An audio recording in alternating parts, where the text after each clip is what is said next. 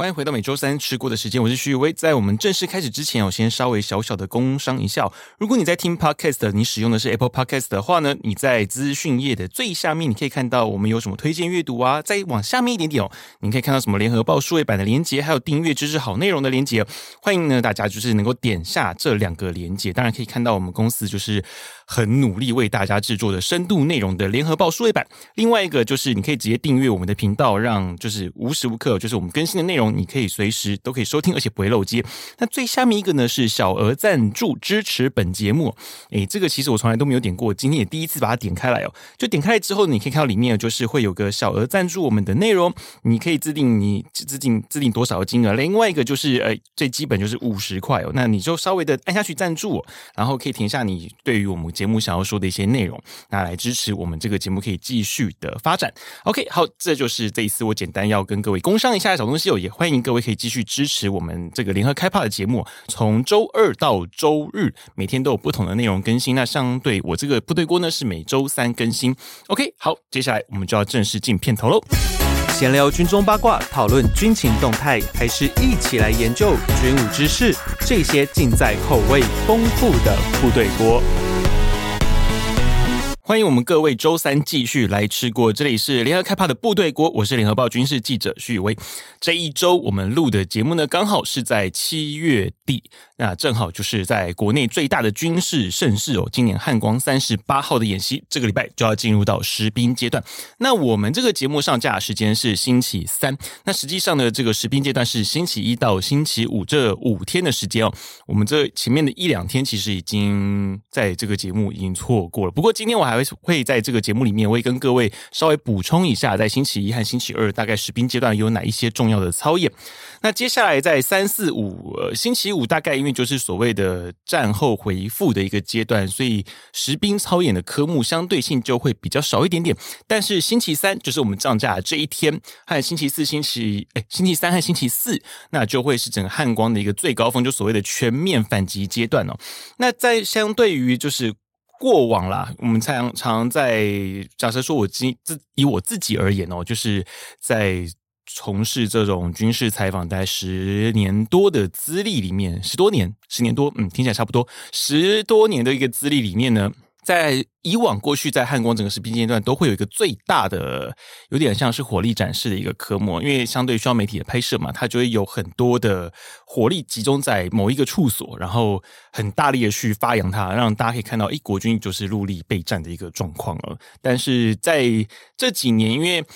呃，过往太多的批评就是说啊，就是作秀啊，火力展示啊，跟所谓的实战状况其实脱节的情况下，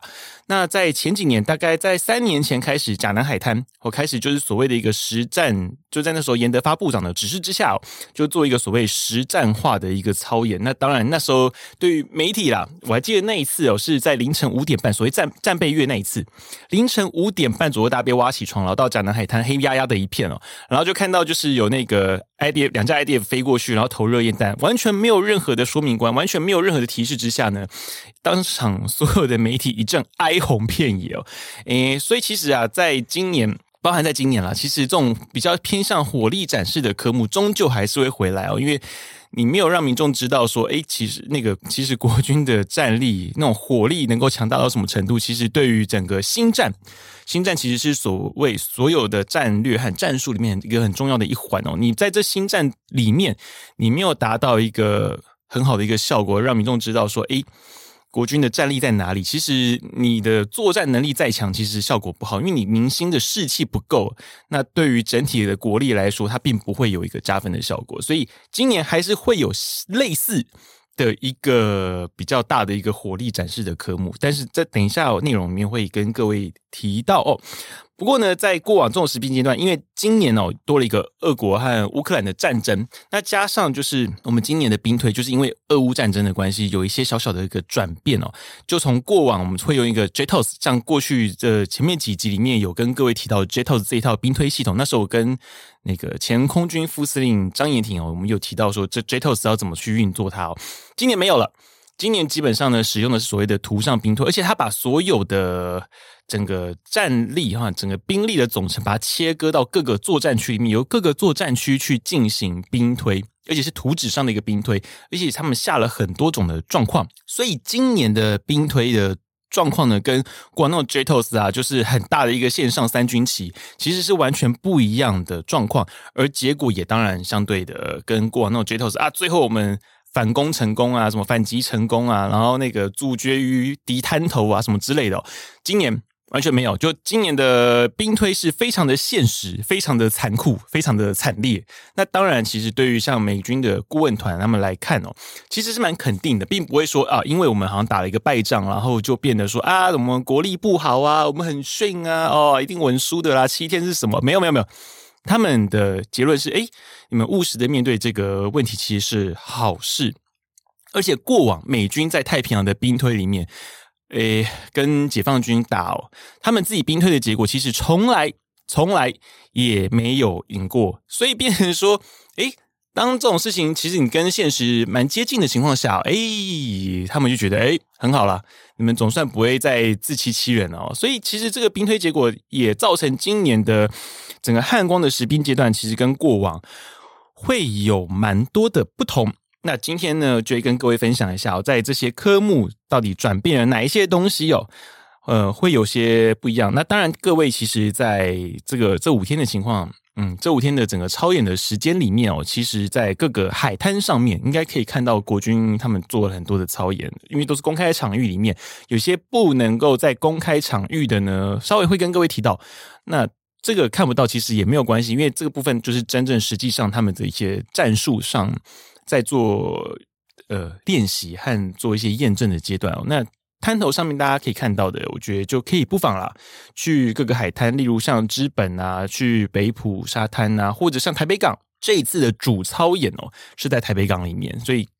各位可以到那个巴黎的海岸，或者说是淡水捷运站的附近，那甚至是在通宵的，像很多风车那个通宵的那个海岸边，其实都可以看得到国军在那边操演的一个踪迹哦。那甚至在一些水库里面，也可以看到他们在做一些操演哦。呃，其实很多地方啦，都可以看得到国军的踪迹，包含像在巴黎，我前几天在台北港做预演的时候，那他们就在巴黎的附近，基本上已经布了非常多的一个阵地哦。所以其实各位可以去。绕一绕，看一看。如果说在路上自己偶遇到了，我觉得也不要觉得意外啦，因为汉光的时候就是这样，所有的兵力都会撒在全台湾的各个地方，所以可能走在路上就会巧遇到，这都是很正常的事情。那今天可以跟各位分享今年的汉光到底还有哪一些的一个实兵的操演的阶段哦，会有什么东西可以跟各位说明一些些哦。那在这之前哦，因为今天就是我自己单口跟各位聊天啦，就当做说哎分享一下这一次大概会有哪一些的科目。在这之前呢，我先跟会跟各位回复一下，就是有些网友在做了一些建议，或者说是一些疑问哦。那当然，像是因为有看到网友在 Podcast 下面留言，就是说，诶，其实飞弹和空军的题目不错，那可以希望有多一些这样子的内容。那当然，因为我自己本身对于飞行的部分会是比较了解哦，基本上就是离开地面的东西，算是我比较擅长的项目。可是，在海上，以海军这个东西来说的话，我就稍微比较比较生疏一些些，因为海军的。海随海加班呐、海军的东西相对来说，他们有很多自己的一套专业，尤其他们有所谓的国际军种，他们有很多自己的传统礼仪。哦，如果你今天是海军退伍的人，你应该就知道嘛。光是你那个旗号就是一套从从阿法到祖鲁，从零到九这种东西哦，那个怎么串起来？那甚至有一些特殊的旗面代表的一些特殊的意义，或者说你升起一个阿法旗代表了什么？那其实都有它一个特殊的意涵，甚至连它的军阶的挂法都跟我们其他的军种完全不一样。所以，呃，海军算是一个蛮独立。而且蛮特殊的一个系统，所以这个部分我稍微的会比较生疏一些。当然，如果未来有很多诶一些海军的一些议题，当然我会找一些海军方面的专家来跟各位来分享这些的知识。因为我们并不是说，哎，这个东西就是啊，我听起来我要让自己当全，并不是这些东西，军武的东西哦，其实是需要深植在各个的听众里面。因为虽然说那个八月开始，就是我们这一集的下一周。开始哦，就是要报所谓卓新奖的一个时间，卓越新闻奖，这是新闻界里面最高的一个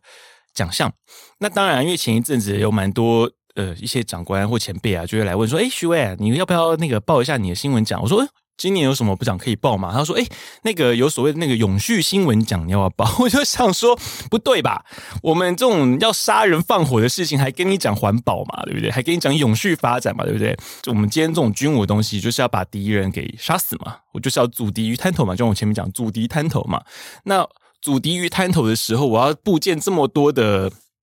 防御工事。我还要跟你讲，我这个沙包要能重新利用几次嘛，对不对？怎么可能嘛？所以呢，变说这种永续新闻啊，或者像是一些真虚白新闻讲之类，就是需要一些正面的东西，能有些呃，对于社会有意义的一些比较正能量发展的事情哦。我那时候就想说，不对吧？我们这些杀人放火的事情有什么正能量吗？难道杀你之前还跟他说，呃，跟就杀敌人之前还要跟他说那个，哎，你好好的死哦，那你下一辈子要做好人哦？怎么可能嘛，对不对？所以变成说，哎，这种很多的新闻奖项，其实跟我们这种军武相关的事情哦。基本上是没有缘分的。像我自己过去得的奖，当然除了我自己获得所谓空军楷模二等奖章之外，那当然就是所谓那种国军文艺金像奖了。这种军方自己的奖项才比较有机会哦。那像去年啦，我是比较幸运能够获得卓越新闻奖 Podcast 节目新闻节目奖的提名哦，那是就是入围，那已经是非常很神奇的一件事情，因为。呃，也感谢，因为这几年就是我们台湾跟中共两边之间的一个关系的紧张哦，变说，呃，因为亡国感的关系，所以相对军事方面的题材会比较受到一些重视。不过，我们这个节目。重点不是在贩卖亡国感，因为全民国防就是国防部常会跟我讲，就是我们要那个升职全民国防哦。那另外一个就是每次我在提升访的时候，我都会写说，哎，我们要那个升职全民国防，就是我们的危机意识啦。危机意识跟亡国感其实是不一样的东西哦，但是危机意识是很重要的，因为如果我们没有危机意识的时候，当如果今天哪天真的台海发生战事的时候，我们会完全没有阻挡的力气哦。但是并不是代表说我们就要亡国感，因为。就像是那个汽车的防卫驾驶一样啦。如果各位考驾照的时候，应该很多的教练都会跟你说：“诶，你必须要有防卫驾驶的观念哦，就是你必须要随时知道，如果当有人要来撞你的时候，你要怎么闪避他。”那其实全民国防就是这个观念，就是当别人要来打你的时候，你要知道你要怎么反制他。但不是代表说你一天到晚都要想着别人要来打你啊，所以并不不一样，并不一样，就是全民国防跟亡国感是两回事哦。但我们这边就是要。推行了，就所谓的全民国防，让大家知道，就是我们该有怎么样的一个危机感。我们对于一些敌情的状况呢，我们应该要有什么样的一个认知？那另外一个就是，诶，如果你今天对军武有兴趣的话，那当然我们就是能够分享一些知识给你，并不是说这些军武东西有多高，有多么的深奥，有多么的高深莫测。那其实很多的理论，很多的观念，它都是起源于一些很简单的一个想法。在未来，如果有一些新的一些武器装备哦，当然如果有机会跟各位分享一下它的一些。设计的来由啊，或者说它的一些启蒙的典故的话呢，当当然也会很乐意的跟各位分享。OK，我们接下来进入到就是有一个网友他有跟我提到说，就是在上一集我们的那个讲 SP 啊，因为安倍晋三安倍晋三哦，不好意思哦，那个 有时候讲话讲太多就是很会舌头打结，尤其这阵子因为那个。我们口罩戴多了嘛？那口罩戴多的时候，就讲话就会开始变得像含卤蛋一样啊，所以有时候讲话可能会有一些些不清楚的地方，那请各位见谅。因为今天这一集我不想剪了哈，所以就直接一路这样讲完，跟大家从头说到尾。那像之前呢，像呃有神功操演跟神鹰操演的时候，就是因为我直接到屏东的那个九鹏海滩那边去，就是港仔。那一边港仔村那个地方啊，那一次也是很特别的一个经验哦，就是一路连线连到挂哦，就是尤其像在那个神鹰操演的时候，因为天气不好，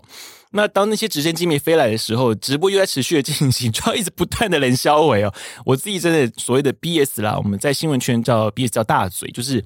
没有新闻的画面一直走，但是你背后的背景声音就是口白啊，OS 啊，你的那个记者讲话就要一直讲，我真的已经有点连到。有点怀疑人生了哈，所以今天我就是要这样子啊，就是一路讲哦，跟各位说一下今年的汉光有什么特别的地方，就这样一路讲下去。但是在这时候，我们拉回来哦，就是讲到那个 SP 这一块，因为他有网友觉得说很可惜，我没有再细讲到 SP 的一些构成，他们的一些组织架构的东西哦，就好像嗯，我们提到了 SP，但是好像并不深入的了解到 SP。那这边我就帮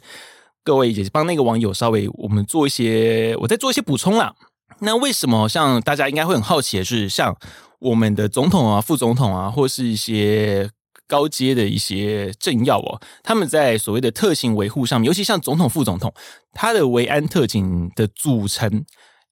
军方的人士会比警方来的多啊，基本上他都是各个军种部队，尤其像一些特指部的官兵哦，他如果在一些生涯发展，他想要有一些另外的想法的时候，他就可以申请到特勤中心来。所以之前有几次的一些总统、副总统他们一些慰安的时候，我们跟几个特勤哦，稍微可能没事嘛，就聊聊天嘛。那可能可能因为我身上穿了一些军军品哦，所以他们就会跟我聊一些军品的一些小细节啊什么，然后就可以稍微互相聊一下各自的一些背景。那可以发现到有蛮多人其实从特战这一边转过来的。那在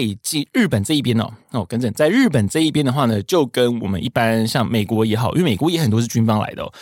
会有很多的不同的原因，是因为日本在二次大战战败了之后呢，他们宪法第九条，他们放弃陆海空军以及其他的战争力量。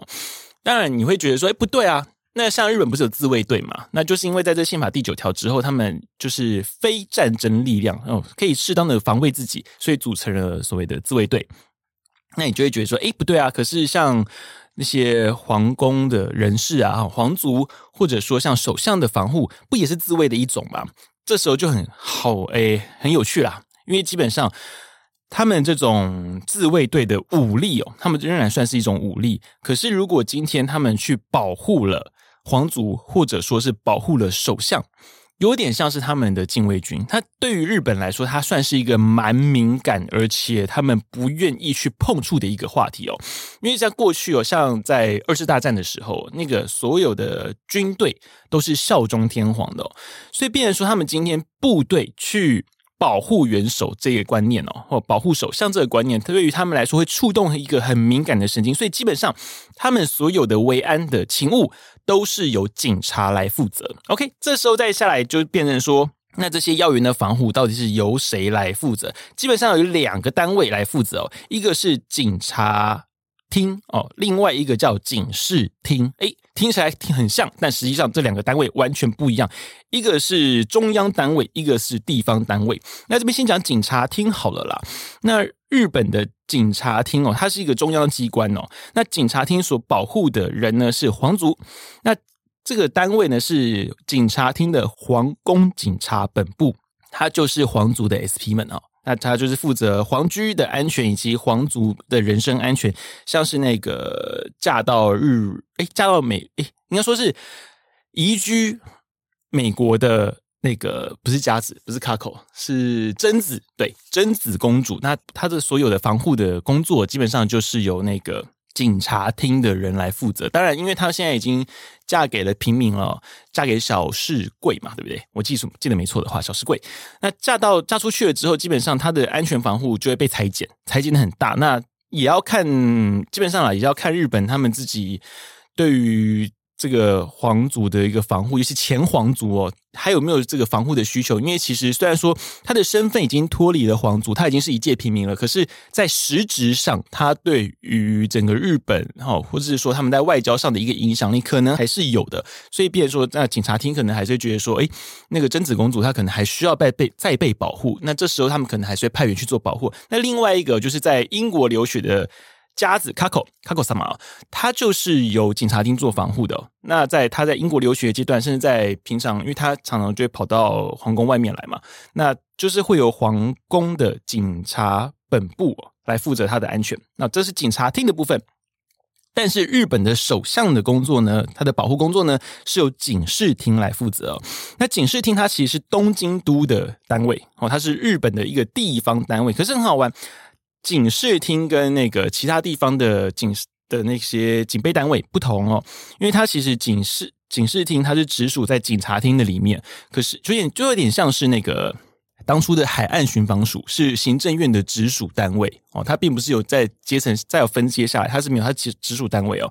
那警视厅哦，它下面就有分叫做警备部的 SP，好，警备部里面的一个 SP 的单位，它有一二三四五五个系，那管理系那种事务科那种徐母尼那种就就不用算了啦。那它就只有所谓的总理大臣官邸的警备队，那再来就一二三四系哦，就分在这好几个单位里面哦。那当然你是现任的总理大臣的话呢，就是首相的话，他就是有他自己的一个一套的 SP，所以他的人数会非常的庞大。可是像安倍的状况，因为他是在第四系里面最小的，应该说最外面的一个单位，因为他接下来是第一系是首相嘛，第二系就是归那个各藤各省厅的一个大臣和参参众两议院的议长哦。那接下来就是第三系是外国人哦，像是。赖清德，如果他去到日本，像这一次赖清德，我们的副总统，他有到日本去吊唁安倍晋三的话呢，他所负责的维安的警务，就是由那个警备警视厅警备部 SP 里面第三系来做负责。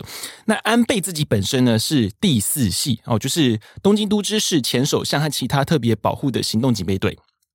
这是第四系，所以他的体系是所有的 SP 里面最小的一部分，而且。他那一个第四系里面，他还要切那么多的人啊，像东京都知事哈，还有其他特别保护行动，像是一些前首相的前前首相或前前前首相，他今天可能。遭遇到一些人身的一些安危的时候，例如上可能过去有一些利益团体啊，哈，有相关的一些冲突的时候，他可能申请说，哎，我需要做人身保护，这时候就是有就是有第四系的人来出来去调动人力去保护他。所以安倍首相在最后他被刺杀的那一天哦，警视厅所派的一个随身的 SP 就只有一个人，那剩下其他的都是由当地的政府、当地的警警视厅哦。警备厅啦，应该是讲警备厅会比较准确一点点哦。就当地的一些警察机关哦，去派他们的随护给他，像例如说我们的那个前立法院长王金平哦，他的随护就是由警方所派出来的，就跟一般我们的所谓的特勤中心派出来的人是完全不一样的哦。你在五院院长，你都还会有一些呃所谓的随扈人员哦，那也都是由警。警政署去派出来的，跟特勤中心不一样。特勤中心就只负责总统跟副总统而已。基本上五院院长，我记得都是警方在派啦，没有没有特勤中心。特勤中心就只有正副总统两位而已哦。还有过去的那个前总统、副总统。那我们的那个正副总统的那个元首的警备的话呢？像我讲特勤中心哦，基本上是从你在选总统的那一刻开始就启动了，在所谓的安维部队成军的时候呢，他就派驻给你这一批人。那到你如果当选总统的话呢，这一批人也会继续的跟着你哦。那如果你没有当选的话呢，那这一批当初没有选上的哈，这一批的维安人员呢，就会被派驻到。这一批就是已经当选的总统、副总统，他们的外位组哦。那当然，你当初在安维成军的时候，给你的这一群人哦，他随着你当选之后，他就变成你的中卫跟内卫组哦。那如果当你卸任了之后，就是依我们的那个总统、副总统礼遇条例，他可以在维持，就是你当几年总统，假设说我当四年，那我就会有四年的礼遇嘛。那这四年里面，我就会继续保有我的维安编组，但是我的维安编组的人员数量。会减少一些，OK，这就是在安维部分哦，它大概编组会是怎么样？那包含日本是怎么样？这边跟各位做一个解说。那接下来就进入到我们今天的正题哦。哇，已经已经快半小时，我的天呐！哦，好，接下来我们进入到正题哦，就今年的汉光哦，到底跟过往有什么差别哦？我们这边先讲一下过去一些汉光的阶段呢，基本上都大同小异，因为一直以来我们兵推的模式都差不多，就是从。开战开始嘛，我们先做基地防卫跟战力保存这一段。那接下来就是联合制海、联合制空，哈，这是第二阶段。那再来就是我们的联合反登陆、反登陆作战嘛。当然就是跟我们的 QDR。如果各位过去有那个听我讲到 QDR 这一段的时候，我们就会讲什么主角鱼滩头啊，叫歼敌鱼滩头这一段，就是联合反登陆作战。那在联合反登陆作战的同时，会有联合资电作战，然后最后就是战后的战力重整，这是最后结束的地方。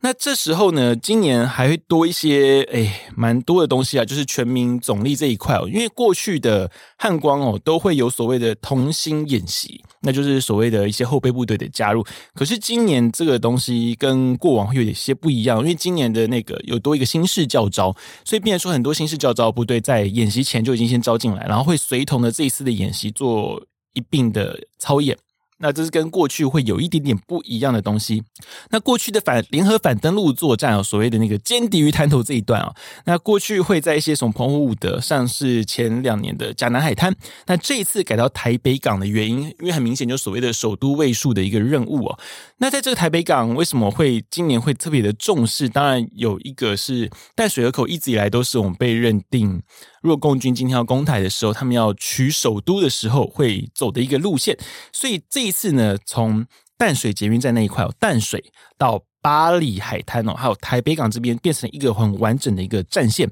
所以呢，在水上的主角，我可以看到，像我们报纸前上个礼拜就开始有写说，就是那个他们使用那个 M4 那个浮门桥车哦，去做一些主角物，像一些爆破锁啊，去做这种水上主角的一些工作。那当然啊，其实你今天如果真的要就是主角的话，其实用那些爆破啊、水雷，其实水雷就很好用了。那如果你做这种，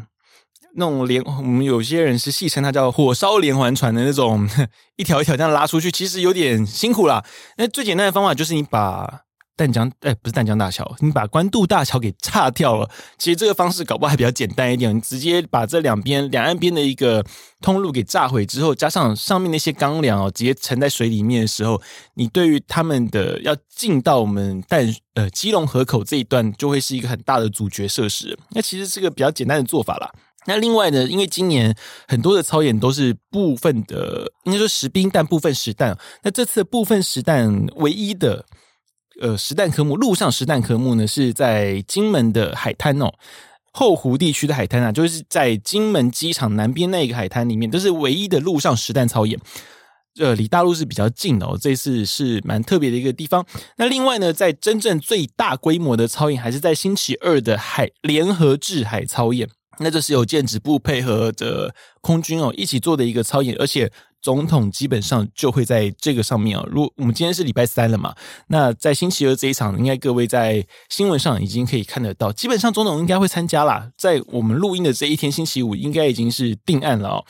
我们再把联合海上操演这边再讲的细一些些哦。那。这一次的海上操演，呃，跟过去六年，诶，应该说马英九总统在第六年那时候的海上分列式，其实有一点相同，但是因为那一次是两天一夜的行程，但今年时程缩短，我们大概在六点多就会出港，在中午前左右我们就会回来哦，它时间变得很短。那这一次的科目呢，总共有标一飞弹的设计哦，那像是那个诺克斯级和那个。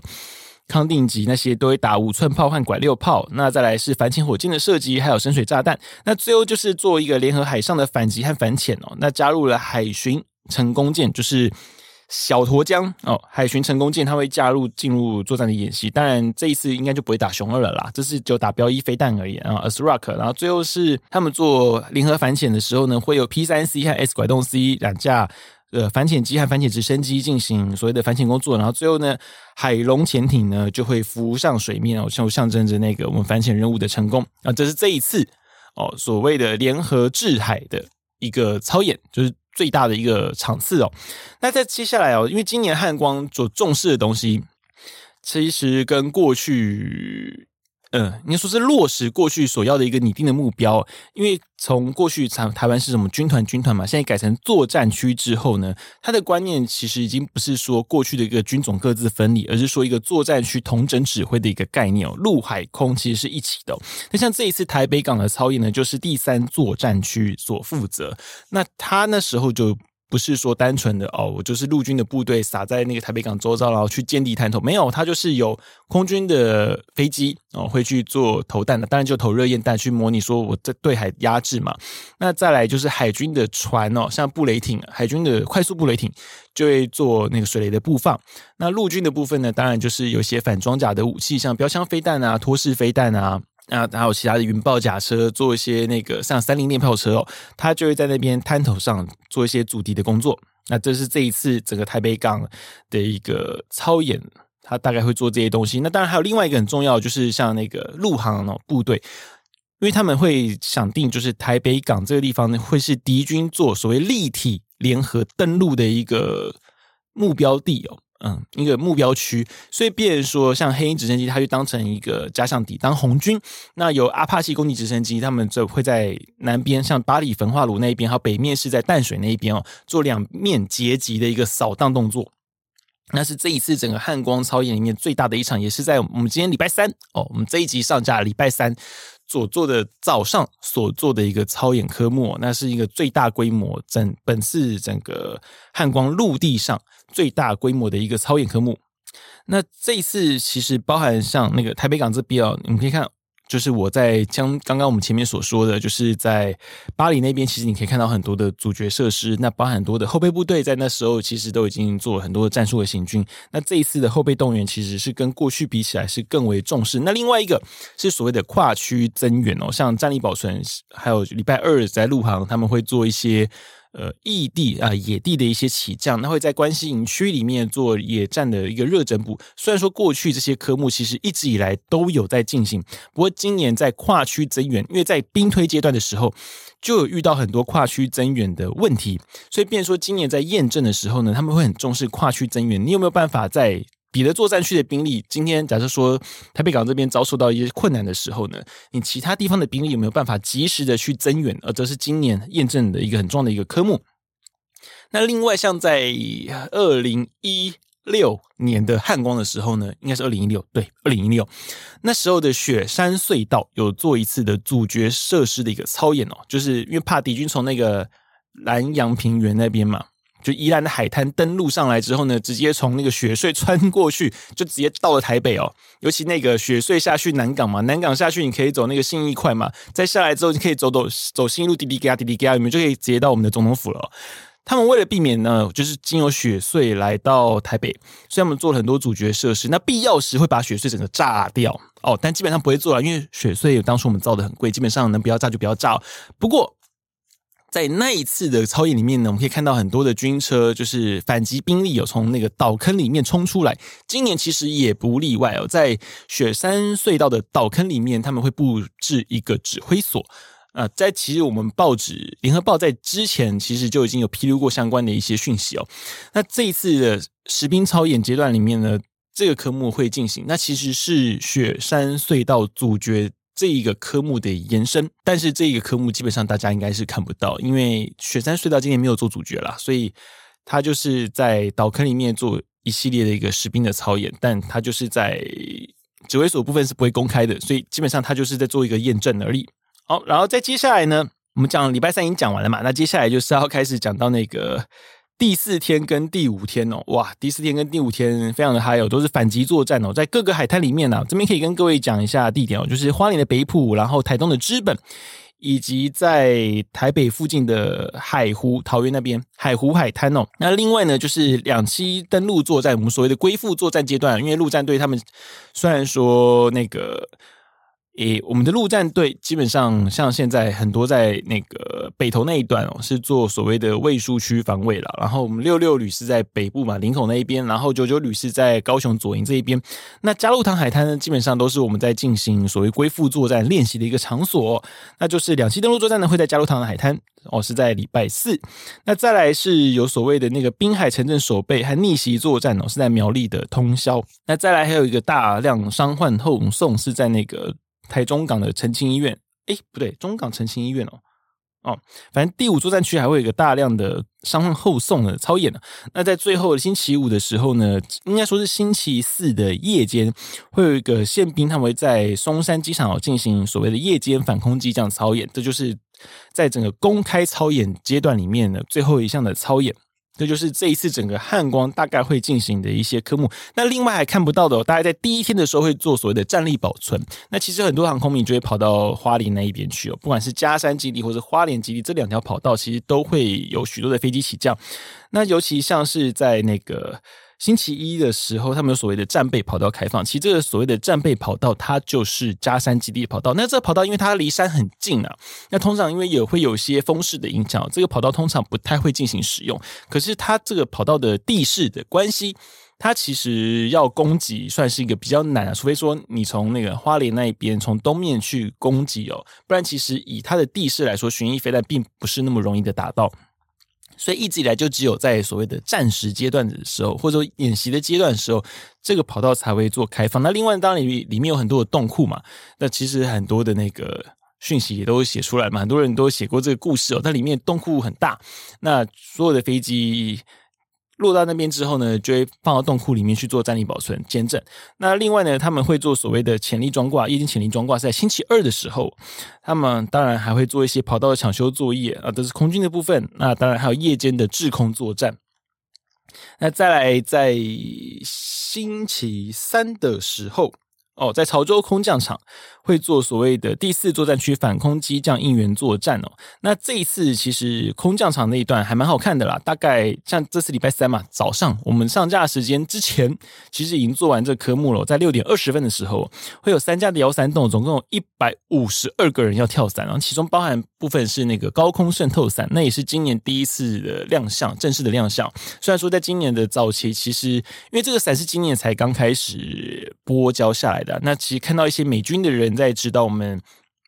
其实不是美军的人，是厂商啊，他们在指导我们做这个伞具的操作嘛。那今年在汉光操演的时候，会实际去验证这一个渗透伞它的实用性和它的一些这个科目啦，会做一个验证。那接下来。就大概就在这些反空机降操演啊，这些之后结束，就是所谓的回复，就礼拜五就是所谓的一些回复阶段。基本上这一天就没有什么明显的科目可以看了啦，就比较少一些了。那整个的汉光操演就在这个礼拜一到礼拜五的阶段完成。这就是今年最大的汉光盛世。大概有哪些科目，在这边就跟各位做一个分享。OK，好，那今天我们的部队锅就到这边。那如果呢，你有什么宝贵的意见呢，也欢迎在我们 Podcast 底下的留言区留言。如果你还有想什么想听的内容，或者说有什么想要找的来宾，那也欢迎各位听众朋友能够在我们的底下留言，或者说在我自己的 Facebook 的 Venture Page 上面啊。因为像这一次那个讲 SP 的部分，就有网友就跟我讲说，哎，他其实想要更了解，就是日本他们在这种特勤人员怎么做配置的时候，这一段哦。其实他就是在我的那个脸书里面有跟我讲，也欢迎各位就是可以去寻找啦，然后来跟我分享，或是跟我指教，就是想要听的一些内容。那我们部队锅下周再见喽，拜拜。